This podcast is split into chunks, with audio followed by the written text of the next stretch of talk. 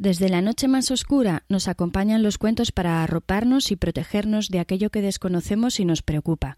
Desde el inicio de los tiempos, los animales también han estado allí, alimentándonos y acompañándonos. Por eso no es extraño que sean una fuente inagotable de historias que contarnos con ellos como protagonistas. Hoy, en Iberoamérica de Cuento, regresamos con los cuentos de animales. Comenzamos.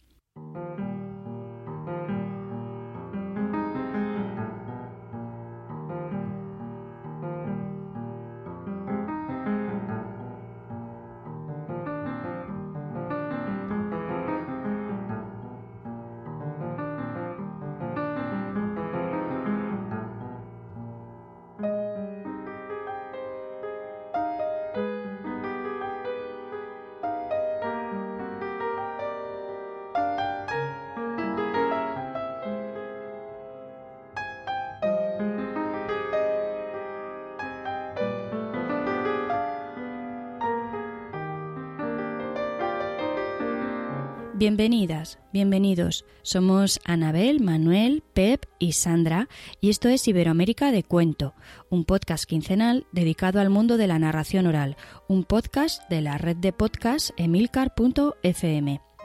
Hoy, en nuestro capítulo número 57, vamos a profundizar un poquito más en los cuentos de animales. Pero antes, ¿qué tal Anabel? ¿Qué tal amigos? Hola a todos, un placer estar nuevamente acá, Sandra, compartiendo con ustedes y bueno, con muchas ganas de comentar estos cuentos de animales y especialmente lo que vas a traer hoy, Sandra, como propuesta. Hola, hola a todos, hola a, todo el mundo que está al otro lado de estos micros y de, estos, no sé, eh, aparatos reproductores, donde estéis, el teléfono móvil en el coche o donde estéis. Un placer, como siempre, estar aquí. Buenas, aquí el Pep. Y nada, muy contento y muy sorprendente porque, claro, aquí nos estamos viendo por pantalla, ¿verdad? Y eh, estamos Manuel, Sandra y yo con abriguito, bufandita, tal. Y mientras tanto, Anabel se va abanicando al lado de la ventana, que hace mucho calor allá. Así que aquí andamos con estas contradicciones vitales. Bueno, aquí en este momento estamos, no día caluroso, ¿eh? no hace tanto calor hoy todavía. Bueno, es que acá sí que está haciendo bastante frío estos días. Eso, eso, es que antes dice, pero ¿os hace frío? Digo, ¿cómo que si hace frío? ya lo creo, ya lo creo. Parecía que no llegaba el invierno, pero por lo menos Agosca ha llegado bien, bien. Bueno, vamos a entrar un poquito en calor y... o no, Anabel, lo que tú quieras, ¿eh? tú sigue con el abanico. En un capítulo anterior ya hablamos, más bien hablasteis vosotros tres, de cuentos de animales, y Pep nos explicó su origen, los cuentos esópicos, los cuentos totémicos y los jocosos, que llegaron con las versiones orales. Pero lo cierto es que el apartado de cuentos de animales tiene mucho más que decir todavía. ¿En qué momento los animales comenzaron a comportarse como personas? ¿Cuándo tomaron la palabra? ¿Cómo puede ser que esto lo encontremos en todas las culturas? Bueno, yo os contaré que hay un, profesor que tenía en la universidad que eh, siempre se preguntaba o siempre me decía, ¿y cómo será? ¿Te imaginas? Los griegos seguro que les hacía muchísima gracia, que les resultaba desopilante la idea de que los animales hablaran, ¿no? Eso le parecía un profesor de ahí, de donde estás tú, Manuel, de la Universidad de Alcalá. De la Universidad de Alcalá. Sí, y me lo decía una y otra vez. Y él tenía la idea de que realmente esto a la gente hace 2.500 años, 3.000 años, le resultaba gracioso. No sé qué pensáis vosotros. No sé, yo creo que ya hoy en día no es, no es gracioso, ¿no? Creo que... a ver, eh, tal y como lo planteaba tu profesor, no sé, quiero decir, si es que eh, bueno, pues es que la, toda la, o sea, tenemos un montón de cuentos, ¿no? En los que los animales intervienen, hacen cosas, hablan, hacen cosas de humanos, ¿no? Hablan, eh, etcétera, etcétera. Entonces no sé, no sé si hoy sería gracioso. Yo pensaba también que depende de las culturas, obviamente esto se va a manifestar más o menos. Eh, en muchas culturas, en realidad, los seres humanos o en realidad los animales son seres humanos en transición. Y en realidad es un momento, sobre todo eso se da en los mitos, pero digamos el mito que da base después a los cuentos, lo que permite es eso, ¿no? Es un ser humano que no está del todo formado, que por eso tiene características a veces animales que se plasman y se congelan. Eh, entonces, en algunas culturas uno ve que para ellos es totalmente natural que aparezca esta idea de eh, que hablan, pero es porque todavía tienen ese aspecto eh, no humano. Eh, que es como que lo humano es algo que los solidifica, los plasma, así como la palabra oral cuando queda en el papel, ¿no? Se congela y después tal vez se activa nuevamente o tiene ese potencial, pero mientras tanto tiene esa, esa posibilidad de cambio. Eso siempre me parece fascinante. Bueno, creo que de hecho en el Popol ¿no? si no recuerdo mal, uno de, las, de los intentos previos a la creación del ser humano, además de los hombres de palo y tal, no sé qué, están los monos, si no recuerdo mal. Eh, de todas formas, la idea de los animales eh, eh, como personajes de cuentos es una manera también como de exteriorizar o de personificar los arquetipos del comportamiento humano, ¿no? De alguna forma, ¿no? Yo, yo, yo pienso que en realidad esta idea parte también de la convivencia muy cercana, muy directa con los animales y que ahora con el paso de los siglos pues nos vamos separando, alejando de todo esto y permanecen esos arquetipos o esos ideales de comportamientos personificados en, en los animales, pero que realmente en aquel entonces, cuando la convivencia era mucho más cotidiana, mucho más cercana, a lo mejor eh, de la pura observación veían, pues mira, eh, el zorro es muy listo, el otro es muy terco, este es muy bobo, entonces iban asignando o exteriorizando, de alguna forma proyectando las ideas, las sensaciones que ellos tenían de esos comportamientos humanos eh, personificados ahí en los animales. No sé, Hablamos ya manera... aquí de, filosofías que no, que se nos escapan. o es la manera de, de, distanciarnos para poder hablar de determinadas cosas que a lo mejor son incómodas si se lo estamos atribuyendo a alguien que vive cerca, ¿no? No lo sé. Lo cierto es que no son cuestiones fáciles de resolver, pero hoy quiero hablaros del Roman de Renard, o sea, el libro del zorro. Nos vamos a la Francia del siglo XII para encontrarnos con un conjunto de poemas que parodian la épica y la novela cortés. Poemas cortos e independientes que beben de la tradición oral y que ponen por escrito esa sabiduría transmitida durante generaciones a través de los animales, pero con un punto revolucionario en la época que sorprenderá. Y probablemente ahora os estaréis preguntando por qué os hablo de un libro si este es un podcast que está centrado en la narración oral. Bueno, pues es que el román de Renard va a marcar una diferencia importante en la historia, ya que sus protagonistas serán un reflejo de la sociedad y a través de sus comportamientos servirán de crítica al mundo de la época. Las historias se centran en un mundo animal, pero que imita perfectamente el mundo de los humanos con sus comportamientos, y no precisamente los buenos, sino a través de los animales el escritor o los escritores, que esto ya lo vamos a ver, podrán criticar el mundo cortés que les rodea. Y el protagonista principal de todo esto es Renard, el zorro. En origen, este libro estaba dirigido al público noble, pero pronto pasará al mundo oral, dándose aquí esa peculiaridad de vasos comunicantes entre la literatura oral y la literatura escrita. Vamos con un poco de historia.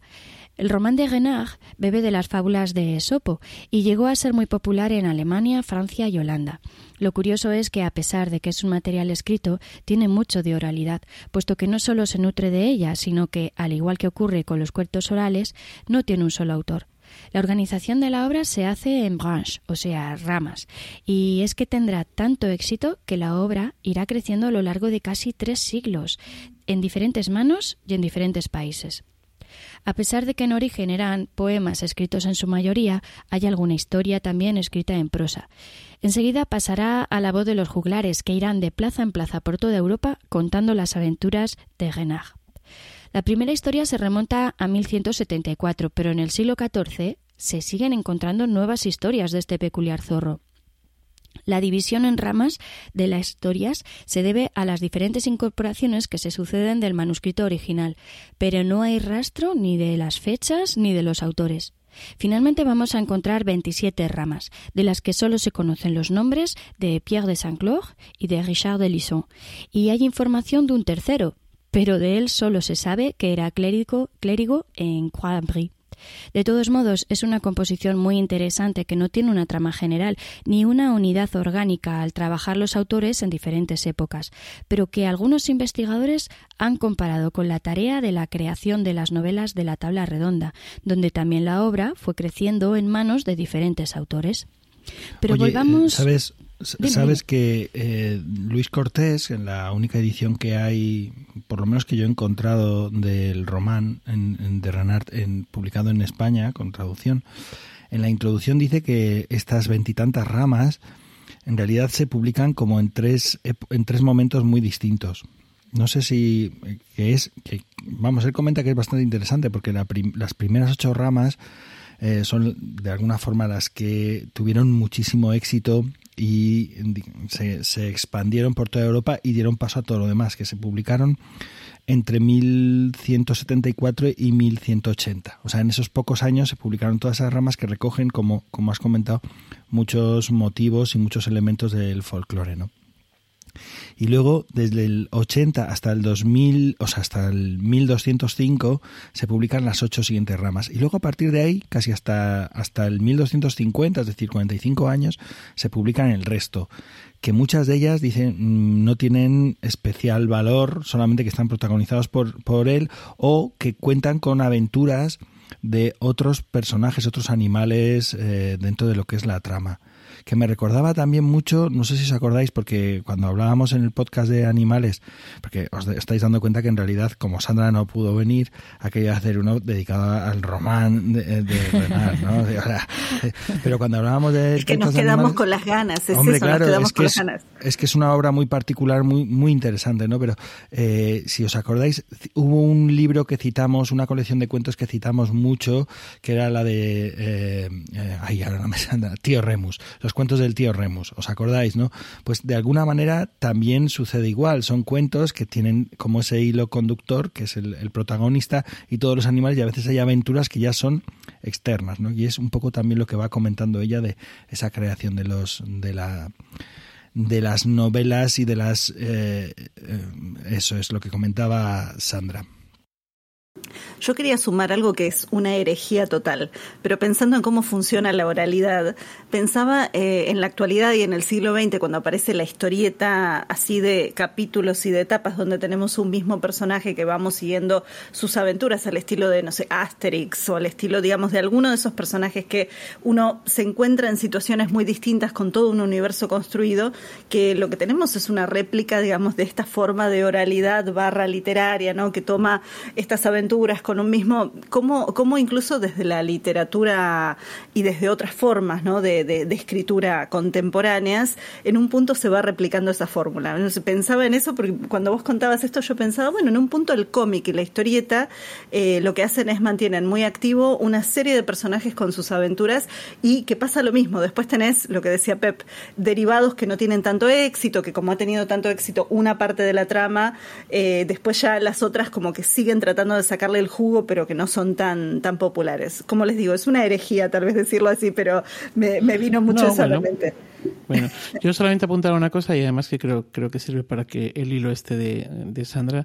Eh, hay el, el, cuentito de mm, El triunfo de Renard eh, se vincula con eh, la usurpación del trono en las eh, leyendas artúricas. hay algunos autores que lo vinculan con eso, o sea que también tiene ahí ese, ese carácter. Y otra cosa que comentabas, ya vamos aquí, ya, ves que nos vamos tropezando unos con otros, ¿no? que es esta idea de eh, generación en distintas manos, o sea, que distintos autores recogen y van ampliando, que es una cosa muy de la Edad Media también. O sea, uno escribía eh, unas aventuras, yo qué sé, pongamos un ejemplo muy claro, como el Quijote Aparece el Quijote, una novela que tiene mucho éxito, y a alguien se le ocurre hacer una continuación, el Quijote de Avellaneda, ¿no? utilizando los, de alguna forma los mismos recursos que ha manejado Cervantes unos años antes. ¿no? Entonces, esto era una cosa habitual en los cantares de gesta, en las sagas, en las novelas, hasta que empiezan a aparecer los autores. ¿no? En esta misma época está, creo ya, Cretien de Troyes y alguno de estos, no, no, no recuerdo, estoy hablando ahora de cabeza. Y las GAE, las GAE, aparece las GAE Pero fijaros qué interesante, porque eh, a pesar de que son varias manos las que las que aparecen allí escribiéndolo. En realidad esto sobre todo se transmite oralmente y, cada, cada historia va creciendo al, al, hilo de esa voz que la va narrando y que van a oír en una plaza y alguien habrá allí que la lleve a otra plaza y ocurrirá que alguien escucha eso y se le ocurre otra historia alrededor. O sea, que tiene mucho de tradición oral a pesar de que se supone que empieza de manera escrita. Entonces, llama mucho la atención cómo se va extendiendo y, y un poco lo que tú dices, Anabel, igual ese merchandising, ¿no? De estirar esa historia y añadir más personajes para que siga creciendo. Bueno, es que si era un personaje que era eh, reconocido y que cuando alguien sabía que iba a contar una historia de Renard, eso iba a convocar al público alrededor y luego cenaría bien y te, tomaría buen vino, pues en vez de una sabes seis historias o puedes atribuirle más, que es lo que ocurre aquí, porque hay muchos elementos folclóricos que puedes atribuir en, de, o, puedes sacar de otras historias y atribuirles a Renard, ¿no? Que, que es un trickster, ¿no? Entonces puedes hacer un montón de digamos, eh, una amalgama grande que te va a dar de comer perfectamente, porque la gente lo está demandando y como lo están demandando los públicos, o sea, se habla de los juglares, los juglares contaban, de hecho, creo que el, empieza así, hablando en el cantar, que no recuerdo, tengo, lo tengo por aquí, voy a buscarlo, por si, es que la primera página del román de Renard empieza citando, eh, señores, habéis oído mucho cuento que muchos narradores os han contado. Empieza así, ¿no? Entonces, claro, ya directamente viene de la oralidad y cita la oralidad de donde ha salido, ¿no? O sea, maravillosito. Bueno, vamos a volver a una de las preguntas con las que empezábamos el programa. ¿En qué momento los animales comenzaron a comportarse como personas? En realidad no lo sabemos, pero sí que sabemos que Nibardo de Gante, un clérigo que vivió en Flandes a mediados del siglo XII, fue el primero en poner nombre propio a los animales en su obra llamada Isegran. Isegran es el lobo y a continuación aparecerá Renard, su eterno enemigo. En cuanto los animales tomaron el nombre de personas, pasaron a tener también sus comportamientos, ambiciones y sentimientos. En Isegran, la cabra, por ejemplo, se llama Bertiliana, el carnero se llama Carcofas, la oca Gerardus, Berfridus es el macho cabrío y Reiraridus es el zorro. ¿Vosotros conocéis alguna otra colección clásica o cuentos de alguna otra cultura en los que los animales lleven nombre propio? Eh, a, ver, yo, quiero hablar de los nombres, pero antes es que eh, citas a Isen, Isengrin o Isengran o, como Isengran, Isengran eh, eh, y esto es eh, literatura medieval en latín. Hay muchas colecciones de cuentos en latín en aquella época. Hay, hay, hay de hecho una compilación que se publicó hace unos años en España que, tiene una selección de cuentos recogidos de obras, de cuentos, eh, de compilaciones grandes latinas que se movían por toda Europa, como por ejemplo la disciplina clericalis, que es también uno de los antecedentes de este libro, del román de Renard. También viene citado en el estudio, por ejemplo, de Luis Cortés como uno de los antecedentes, uno de los, de los veneros, de las fuentes de donde bebe, de donde beben los autores distintos que han ido reelaborando esta, este libro, digamos, esta novelita, por decirlo de alguna manera. Bueno, de todas formas, quiero hablar de los nombres, insisto. Eh, los nombres de los cuentos, en, en, realidad, los nombres de los personajes en los cuentos son una característica muy rara. No sé cómo lo veis vosotros. Están bastante alejada de la oralidad. Y creo, es una opinión personal, creo que están muy vinculados a lo que es la escritura. Entonces hay pocos cuentos tradicionales en los que per los personajes tienen nombre. Por ejemplo, eh, Blancaflor, ¿no? o Blancanieves, eh, o Barbazul. Son cuentos o, son nombres que dan eh, unos rasgos, una idea eh, de ese personaje. Pues Blancaflor, pura como un blanca, una flor, ¿sabes? no Blancanieves igual, al principio del cuento en muchas de las versiones se, se, se comenta y se explica de dónde viene el nombre, o, o Barbazul, como alguien extraño al, al, que hay que tener cuidado. Hay que tener cuidado porque tiene un elemento extraño, no te fíes, ¿no? De lo que pueda suceder. Luego, sin embargo, hay otros elementos que aparecen en muchísimos cuentos. Por ejemplo, en, España Periquillo, Mariquita, Mariquilla, pues son eh, nombres muy comunes que aparecen en cuentos muy dispares, muy diversos. ¿no? Pero eso es rarísimo. O sea, por ejemplo, que la mejor versión que haya recogida en, Blan en España de Blanca Flor sea una de que el, pro el protagonista se llama Lisardo, que también recogió Luis Cortés, es rarísimo.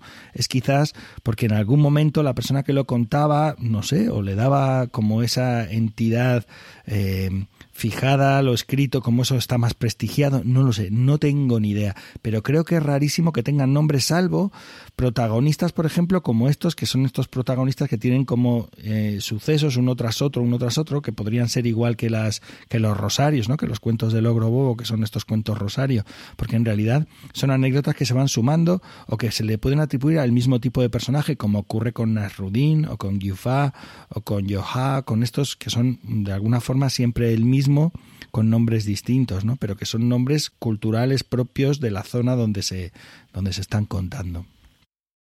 Eh, yo pensaba, bueno, por un lado que la vez pasada en el ah, la vez pasada en el episodio anterior justo habíamos mencionado algunas colecciones de cuentos de animales donde los animales tenían nombre como los de Kalila Edipna, que justamente Manuel y Pepe habían estado mencionando bastante, eh, y, pensaba que en otras partes del mundo lo que nos encontramos es en algunos casos con también colecciones o ciertos animales en particular que tienen nombre como Anansi, que si uno dice Anansi ya sabemos que es una araña africana y hasta su esposa tiene nombre también. Entonces digo, son personajes que ya eh, están definidos así, que como decía Pep también, con la colección esta de eh, Uncle Remus en Estados Unidos, lo que toman es todo lo que es Brer Rabbit, Brer Rabbit es hermano conejo, eh, pero Brer Rabbit, por más que sabemos que es un conejo, es específicamente ese conejo, es, como decían antes, el arquetipo de ese trickster específico conejo.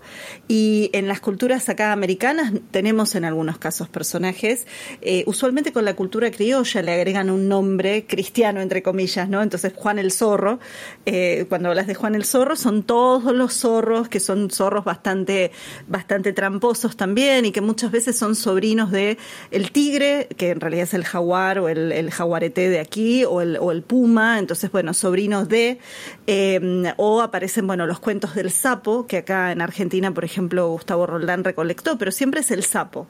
Eh, ahora, mirando en otras culturas un poco más lejanas, tenemos, por ejemplo, en Bulgaria, eh, el zorro, creo que zorra, es Kumalisa y es un personaje con nombre. Hay que ver si eso no está influido justamente por eh, Renard, ¿no? Por, por el román de Renard o por Reynard de Fox en inglés, como aparece también conocido. Porque además Kumalisa tiene un enemigo que es un lobo que se llama Kumcho Vulcho. Eh, no sé si lo estoy pronunciando bien porque obviamente el búlgaro no es mi lengua, pero asumamos que, pónganle que sí. Eh, pero después también, Japón, eh, el zorro, digo, siguiendo solo con el zorro, tenemos el kitsune. Eh, el kitsune es un zorro, pero cuando uno dice kitsune en algún cuento o en alguna leyenda, que tienen ahí como una, una línea muy delgada entre uno y el otro, estamos hablando de un zorro que tiene poderes mágicos. Y en Corea, la misma opción o ciertas características similares son el kumiho, que es un zorro también mágico y que muchas veces se convierte en persona, o por lo menos simula ser persona y engaña así alguna persona, algún viajero que está yendo por el camino. Entonces, eh, tenemos esos nombres, eh, o, a veces eso, es el arquetipo zorro, el arquetipo coyote, el arquetipo cuervo. Me callo así, Pep, que ahí está pero, diciendo. Pero, pero fíjate que estamos hablando generalmente de tricksters, eh, sin embargo, en, en, cuentos donde están, que están protagonizados por animales, por ejemplo, el gato con botas o los músicos de Bremen, no tienen nombre.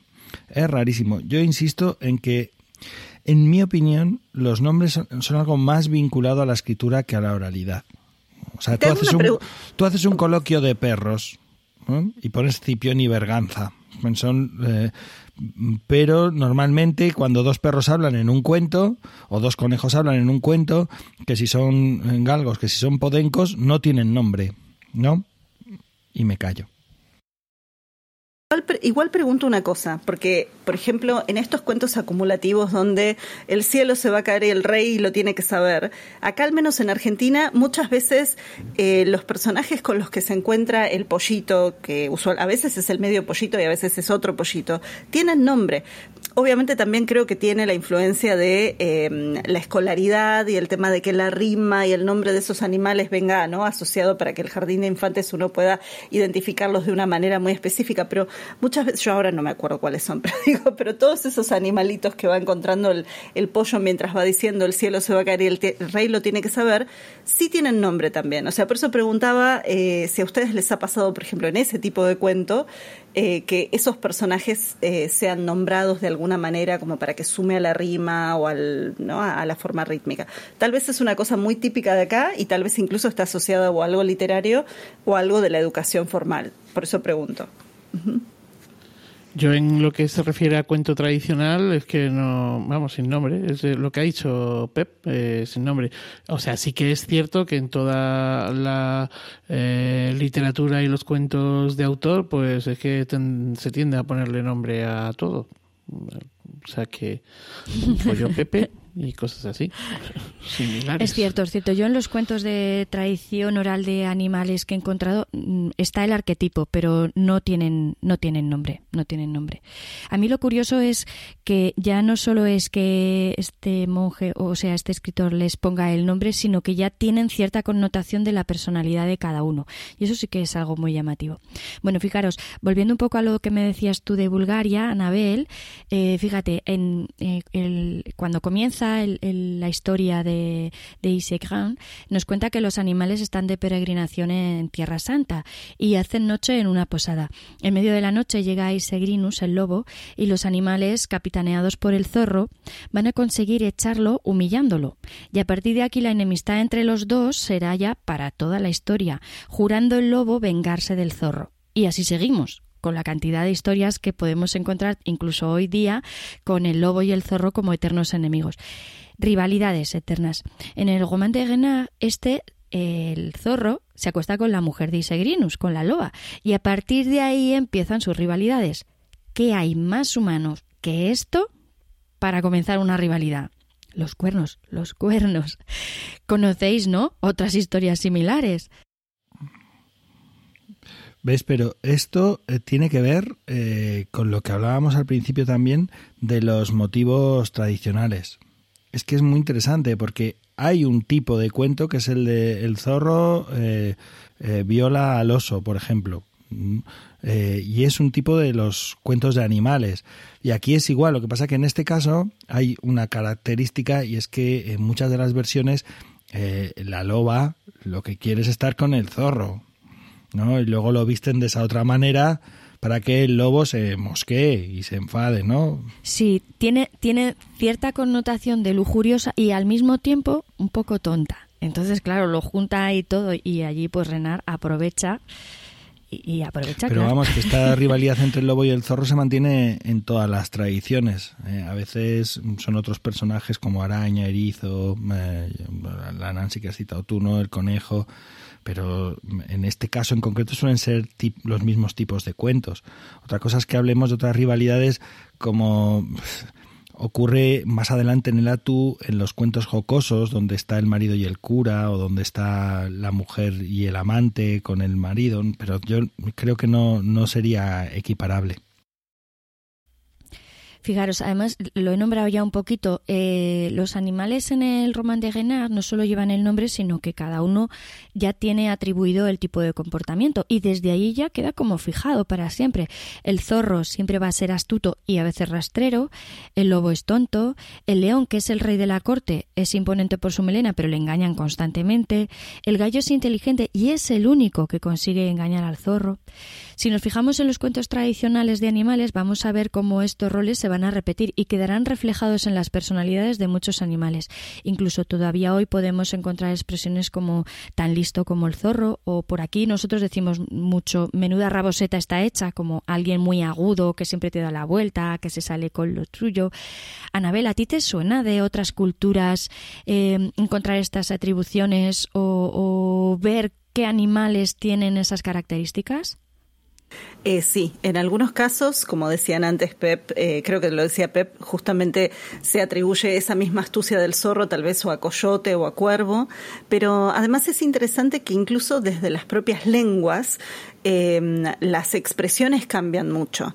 O sea, algunas expresiones, más allá de que muchas veces ciertas características como la astucia del zorro más o menos se mantiene, eh, hay expresiones, ahora estoy tratando de acordarme de alguna, pero eh, respecto a qué tan despierto es una persona o qué tan, digamos, qué tan inteligente, donde tal vez en inglés eh, utiliza una expresión que es totalmente opuesta a, al castellano, digamos, tal vez el mismo animal aparece pero representando eh, características opuestas. Pero eso también por eso, yo no solamente se da creo a través del folclore, sino a través de los desarrollos lingüísticos y las asociaciones que cada cultura tiene de esos animales. Por ejemplo, para mí el buitre, que en general lo tenemos muy asociado a, a un animal, eh, digamos, carroñero, ¿no? Como ahí acechando, asociado a la muerte, en el antiguo Egipto estaba asociado a la maternidad, por cómo cuida a sus pichones y a su cría.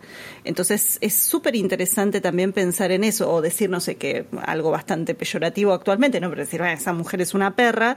Eh, en Japón hay un templo dedicado a las mujeres embarazadas que el animal protector es una perra. ¿Por qué? Por justamente que da a luz eh, sin demasiados problemas a una camada de muchos cachorros, todo el cuidado que tiene hacia ellos, entonces las mujeres van a, pedirle un buen parto, eh, por ejemplo. Entonces nos encontramos a veces con estas asociaciones y sin embargo culturalmente tal vez un animal que uno pensaría tiene una connotación negativa, en esa cultura es positiva. Ahí siempre yo digo, hay que ir con pies de plomo, con cuidado, escuchar bien, prestar atención, porque tal vez lo que uno termina pensando que es un halago, ¿no? Ah, qué, astuto que sos como el zorro. Bueno, tal vez en esa cultura el zorro es todo lo opuesto. En, en las culturas norteamericanas, por ejemplo, Coyote, eh, que siempre es un trickster, ya hemos mencionado acá los tricksters, eh, en algunas versiones es un trickster horrible, porque viola a su hermana, a su suegra, eh, tiene, tiene como toda una serie de abusos. Eh, es un trickster, pero es un trickster muy abusivo. En cambio, en otras es un trickster súper beneficioso. Y es dentro de un mismo gran territorio, pero distintas culturas lo ven como el opuesto. Eso es lo que, digamos, podría decir como para pensarlo cuando nos encontramos con esto.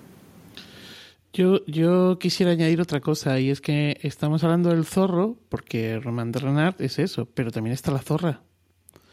Eh, hay muchos de estos cuentos eh, que en los que el personaje no es el zorro, sino que es la zorra, o sea, el género cambia, que también me parece muy interesante. Lo cierto no sé es si que tenéis algo. Mm, Lo cierto es que aquí la mayoría de las historias que se cuentan de zorros y lobos, en Aragón la protagonista siempre es la rabosa, es eh, la zorra. Y, tú dices zorro y es listo, pero la rabosa le da ocho vueltas. Entonces sí que tiene, para mí sí que hay una cierta connotación. Una de las veces que llamaron a la radio, a Radio Nacional, para mm, quejarse de los cuentos, eh, porque un cuento estaba protagonizado por una zorra. Ya basta, hombre, siempre estas cosas. ¿Ves? Yo-. Nada, utiliza la palabra rabosa y, y no tendrás ese problema. No, solo cuando, cuando encuentre una versión de, de un cuento recogido en el norte de Aragón y que haya rabosa, no, pero bueno, entonces en, hablaré de en rabosa. castellano, en castellano se dice raposa también, o sea que Ya, ya, ya. Así te pero curas, que en te aquel curas, por si entonces la, acaso. la versión que encontré fue esa. Es como cuando llevé una versión de un señor que tenía una chepa, pues tenía una chepa y, y llamó a otro para quejarse porque eso era eso era insultante y tal. No sé, digo, bueno, pues, y claro, García lo dijo, dice, bueno, pues nada, si quieren quitamos los cuentos de chepas, pero es que es lo que se contaba y es lo que tenemos aquí. ves, Pep, tenías que haber puesto un animal que tuviera joroba y así Claro. te hubieras alejado y no hubieras metido ahí, ahí. Había una vez un dromedario que cogía el metro. Eso es. Bueno, seguramente para algo estaban estos cuentos de animales. Yo pensaba que en inglés la misma connotación negativa de zorro y zorra ocurre. En inglés es fox y vixen. Y usualmente cuando dicen que una mujer es una vixen, en realidad es una seductora. O sea, es, es, es eso. Entonces, o sea, es, no es tanto el ingenio, sino tal vez que es un poco más ligera de cascos.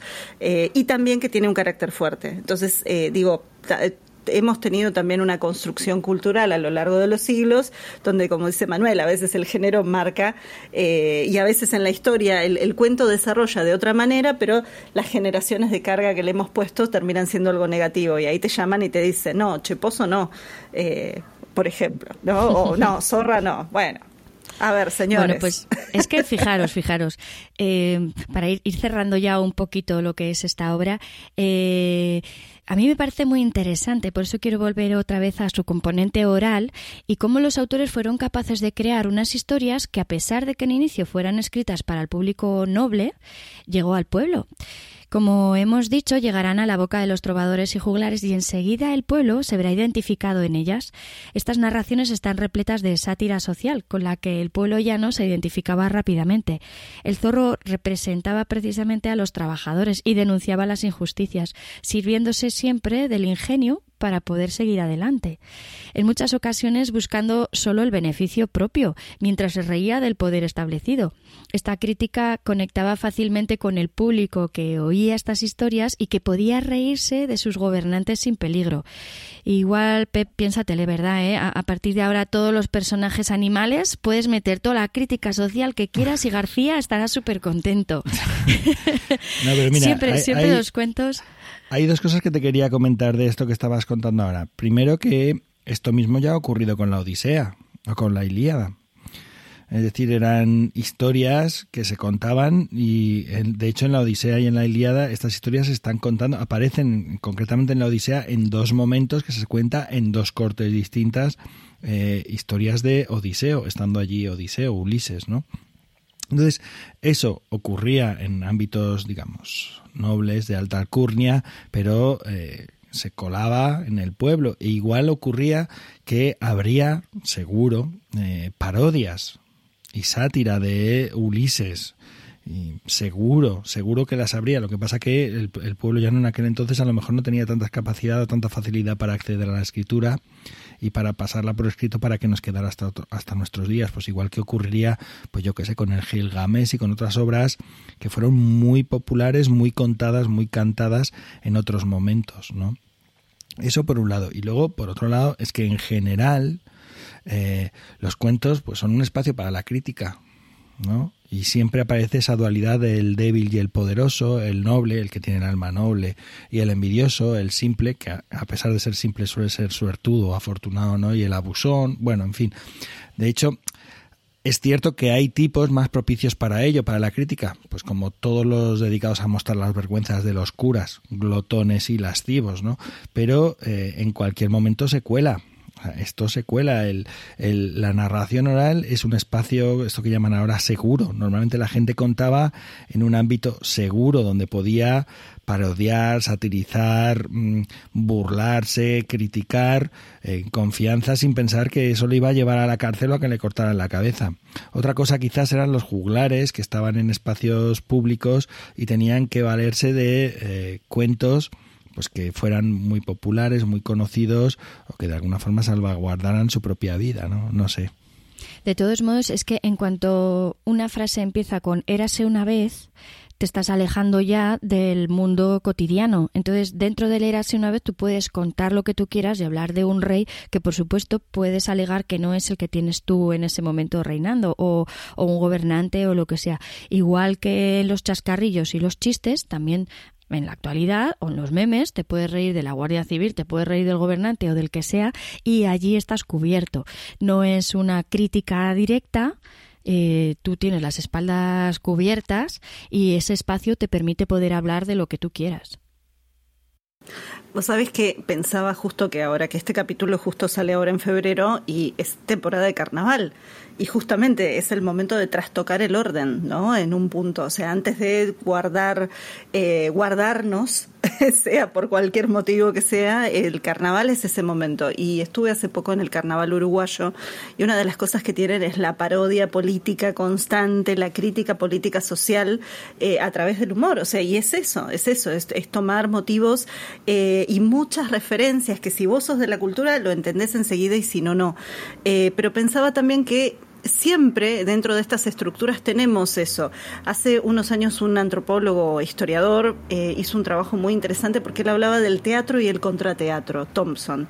Él decía que justamente, por ejemplo, en las ejecuciones públicas en Inglaterra en el siglo XVIII, que eran casi, eh, eran eventos públicos donde la gente masivamente iba y en un punto el gobierno marcaba su ley y marcaba el dominio sobre el cuerpo de alguien más, que era ese prisionero al que le iban a cortar la cabeza o al que iban a colgar, eh, a la vez había un montón de parodias y versos y rimas que ocurrían paralelamente entre la gente que estaba ahí mirando y que era como una especie de contrateatro. Digo, en un punto es eso, es esta oralidad que trae eh, o que frente a la presión del poder eh, siempre encuentra una, una, una, válvula, una veta por donde salir, ¿no? Y por donde justamente tratar de dar vuelta esa, esa opresión, ese sentimiento de opresión. Siempre, bueno, es interesante. Y esa oralidad que llega también al mundo del arte. Eh, y bueno, esto podríamos discutir si se hace con intención o sin intención, pero es que el román de Renard está presente en, varias obras de arte, no solamente en, eh, en, ilustraciones de beatos y de libros medievales, sino que también aparece eh, en sillerías de, bueno, en las misericordias. Las misericordias es la parte baja de la sillería del coro, que, que tiene un sistema como de bisagras que permite que se levante, de manera que en el momento en el que el clérigo está eh, de pie o parece que está de pie, realmente está sentado, tiene el, el, culo apoyado ahí, ¿no? Digo culo y entonces Anabel se ríe al otro lado de la pantalla. Trasero, trasero. Tiene el trasero, sus posaderas posadas. Vamos bien con el culo, vamos bien con el culo. Claro, que las, las misericordias son un sitio súper interesante. Normalmente es un sitio que no se suele ver porque, claro, si la silla está abierta, quedan mirando para abajo y no las ves. Y si la silla está levantada, el cura, el, el monje las tapa. Entonces, claro, allí había mano libre a los escultores para poder poner cosas cosas así llamativas. Y por eso, Manuel, aparece lo que tú dices, escenas del román de Guenard. Sí, lo que pasa es que hasta qué punto el, programa iconográfico que se desarrolla ahí está pensado, no está es decir, hay un iconógrafo detrás eh, por parte de la, de la iglesia, de, la catedral o del abad, el deán de la catedral o, lo que sea, ¿no? Que también es, es una cuestión bastante interesante. Es verdad que no se ve, porque si el clérigo está de pie, pues no se ve y que, que no que no era un ámbito, o sea, es un ámbito totalmente privado. Hoy en día es un ámbito público. Tú entras en la catedral de Toledo donde hay una de estas misericordias del Román de Renal y, y, lo ves, ¿no? O lo puedes ver si está subida. Pero en aquel momento no, porque no, no, no se hacía ese, turismo por las sillerías, ¿no? Era inaccesible. sí que era accesible en determinados momentos el acceder dentro de las naves, etcétera, etcétera, pero las sillerías de los, de los coros no, no es tanto así. aparecen eh, continuamente, aparecen en las misericordias, como os he dicho, pero es que aparecen también en tímpanos, como el tímpano de la, de la iglesia de San José de Bourges, aparece en la portada de la Catedral eh, de Módena, por ejemplo, eh, en una vidriera de la Catedral de, York, aparece en un mosaico de la Basílica de San Marcos de Venecia. Ahí está el román de Renard. O sea que. Manuel, quiero que, me hagas un tour. Quiero que ah, me hagas un tour, Manuel. si lo pagas, allá vamos. Pues visitar todos estos sitios de una vez en tour va a ser costoso. vayamos Iberoamérica de cuenta, hablemos con Emilio de Emilcar que nos haga un, una gestión. Eso es, en, cada parte, en cada sitio contamos un trocito del romano. Un trocito. Eso, eso. ¿Sí? Bueno, yo, lo estoy viendo, Manuel. yo, también lo estoy viendo. yo me apunto, me apunto. bueno, de hecho yo ya lo he visto, ¿eh? Porque para contaros todo esto me he cerciorado de que efectivamente aparecían los pasajes del román de Renard, ¿no? Aparecían el, famoso con el gallo eh, Santel, el predicador, canta claro. el juicio, canta claro. Canta claro. La, traducción aquí es el gallo canta claro. Un, dato del gallo ese específicamente es que en Inglaterra, Chanticleer, que es el nombre que tiene en inglés, tiene su propio ciclo de historias tiene su propio ciclo de historias. O sea que Chanticleer es ya protagonista propio. Eh, digo, no investigué demasiado más que eso, pero conocía porque incluso ha llegado hasta los dibujos animados de Disney. O sea que imagínense, digo, si hasta Disney lo ha tomado. No voy a decir mucho más que eso, pero sí, sí, interesante. Pero es que son las sagas así Sí, y es el único que consigue engañar a, a, a Renard, ¿eh? el único. Es. que son las sagas, así se construyen. Así se van armando y articulando. Primero las historias y cuando ya ese personaje protagonista está agotado, pues empiezan a tirar de los descendientes, de los tíos, los primos, los sobrinos, las esposas, las amantes, los hijos, lo que sea, lo que sea. Y así van funcionando. Claro, te encuentras en, en, en, en cantares de gesta hay algunos que tienen, no sé, como 10 o 12 entre pitos y flautas, entre los que protagoniza uno más los que protagonizan los, los, los primos, los vecinos, los que han pasado por ahí. Pues un montonazo. En algunos casos la imagen del gallo en esto que os estoy contando de su reflejo en el arte es sustituida por el ganso. En lugar del gallo, el ganso, que, bueno, probablemente en algunas zonas a lo mejor estaba bastante más presente. No sé si. No canta bien. Pensando. No canta bien, no. pero, pero aparece. Sería una parodia llamarle canta claro a un ganso.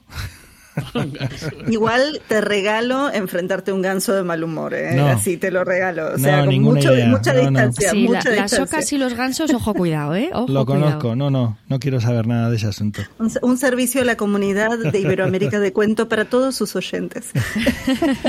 Sí, porque en Francia los gansos los utilizan también para la defensa de las granjas en vez de perros, ¿no? Eso es. Sí, tienen una mala leche. Sí, sí. sí, sí. Bueno, ¿qué? Que reconduzco, venga. Sí, que, mm, a mí, de todos modos, una cosa que me gusta un montón del romar de Renard es que no busca enseñar ni moralizar que simplemente refleja el comportamiento humano buscando reflejar la estupidez, las vanidades y los vicios de los humanos, solo por diversión. No hay moraleja, no es como con las fábulas, no hay moraleja, simplemente vamos a reírnos, vamos a representar aquí cómo son realmente nuestros gobernantes y los nobles que nos rodean y vamos a disfrutar. Y ya, y eso a mí me, me, me tiene enamorada. Pero es como toda la parodia y como todo el humor y como toda la sátira, en realidad te pone frente a tus contradicciones. Y ya, entonces tú esto te lo comes, te lo rumias y luego sacas tus propias conclusiones. Y también reírse de las contradicciones de uno mismo es más que suficiente, ¿no? Para entender que, bueno, todos estamos llenos de contradicciones y, bueno, tampoco pasa nada si un día has hecho algo que no es lo más conveniente. No se puede vivir con rectitud completamente todo el rato. ¿Qué es lo que pasa ahora con las redes sociales? Que es que si haces algo inconveniente todo el mundo lo ve. bueno, ese es otro tema pues habrá que contarles más cuentos de animales porque allí verán que, que, no pasa nada, como tú dices, o que hay que ser sobre todo más inteligentes, tirar del ingenio para, para poder seguir adelante. En el ATU esto lo vemos muy bien y tenemos una catalogación de cuentos de animales que es una verdadera locura con todo lo que vamos aprendiendo de ellos. ¿Quieres comentarnos tú algo de esto? No, es que yo creo que el Atu aquí no pega mucho ahora. Ya estamos, como que hemos hecho un monográfico de, del román de Renard, que está magnífico, pero vamos, si quieres te cito cómo está la organización, o si no la dejamos para una tercera oportunidad de cuentos de animales, o si no, que quiera que se, se acerque al Atu y lo mire, porque ya hablamos eh, en el capítulo anterior que había 250 tipos de cuentos de animales, y además que esos 250 tipos están ordenados en bloques distintos, pues que lo busquen y lo curiosen. Y hasta, o queréis que lo digamos ¿Queréis que lo, es el momento, Este es el momento didáctico de Iberoamérica de cuento para toda la comunidad de oyentes. Vale, pues de los tipos 1 al 99, cuentos de animales salvajes. Eh, y ahí está organizado también del 1 al 69 animales listos y del 70 al 99 de otros animales, que me imagino que no serán tan listos. Del 100 al 149 animales salvajes y domésticos, esta relación, ¿vale? Del 150 al 199 el hombre y los animales salvajes. Conocéis, ¿no? Por ejemplo, el cuento ese del león y el, y el tipo que van caminando y ven la escultura de un hombre matando a un león. Este, este es, este es muy famoso. Bueno, voy a seguir. Del 200 al 219, animales domésticos. Del 220 al 249, pájaros. Del 250 al 274, peces. Y del 275 al 299, otros animales y objetos. Ya está. ¿Ves cómo no tenía sentido? Y tener en, cuenta que, oh, perdón, Manuel, Manuel, habla. En la quinta planta de Iberoamérica de Cuento podrán encontrar animales disecados. No, y tener en cuenta que este atu se aplica a casi todo el mundo, pero que hay ciertas culturas que hicieron su propia clasificación de, así como los japoneses, y por lo tanto no todos estos animales aparecen necesariamente así o ordenados de la misma manera. Pero sí, el atu de todas maneras es casi universal. de todos modos, en el caso de Japón, los animales disecados no se encuentran en la quinta planta de América de Cuentos, sino en la cuarta. No, si hubiera que resaltar algo, en mi opinión, sobre a lo largo de este podcast, sobre lo que hemos hablado del román de Renard, es el tema del ingenio, más que el asunto del atu. El tema del ingenio, porque en general en los cuentos el ingenio es eh, una de las, eh, digamos, transversales que que cruzan en todos los tipos de cuentos. Y los cuentos nos están enseñando la importancia de ser un poquito astuto, de ser un poquito ingenioso, de tener un poco de picardía para salir adelante, ¿no? Y eh, de alguna forma estos cuentos pues son un reflejo como todos los cuentos de lo que somos y de las inquietudes que nos atraviesan. Y ya está, es lo único. De todos modos, yo, yo, solo quería que, que, nos hicieras aquí todo el despliegue de los cuentos, porque como casi no hablas, decimos, venga, pues para darle un ratito a este chico que hable un poco más. Y lo interesante es que en realidad, si nos pusiéramos a analizar el román de Renard, veríamos que hay muchos fragmentos de, de sus historias que podríamos encontrar dentro de, de las diferentes catalogaciones de Atu que tenemos. Pero bueno, Pep, no te preocupes, no te preocupes, no te hago salir temas de tus ideas. Eh, vamos a ir ya llegando al final aunque creo que podríamos seguir mucho más, pero no lo voy a decir así muy fuerte porque si no, Pep ya nos monta el tercer, el cuarto y el quinto programa. Así que en lugar de eso, ¿qué tal si nos vamos despidiendo? Pues muy bien. Perdón. Como no hablo yo, no saben qué hacer. Es eso, es eso, nos quedamos ahí. No, voy a decir una cosa, es que en el guion pone Anabel y, primero Manuel después y Pep no está. Yo creo que lo que ha ocurrido es que Sandra sabía que esto iba a pasar y entonces ha dicho, pues ya está, para que no se despida, ¿sabes? Así que Pep, por favor, despídete. Adiós.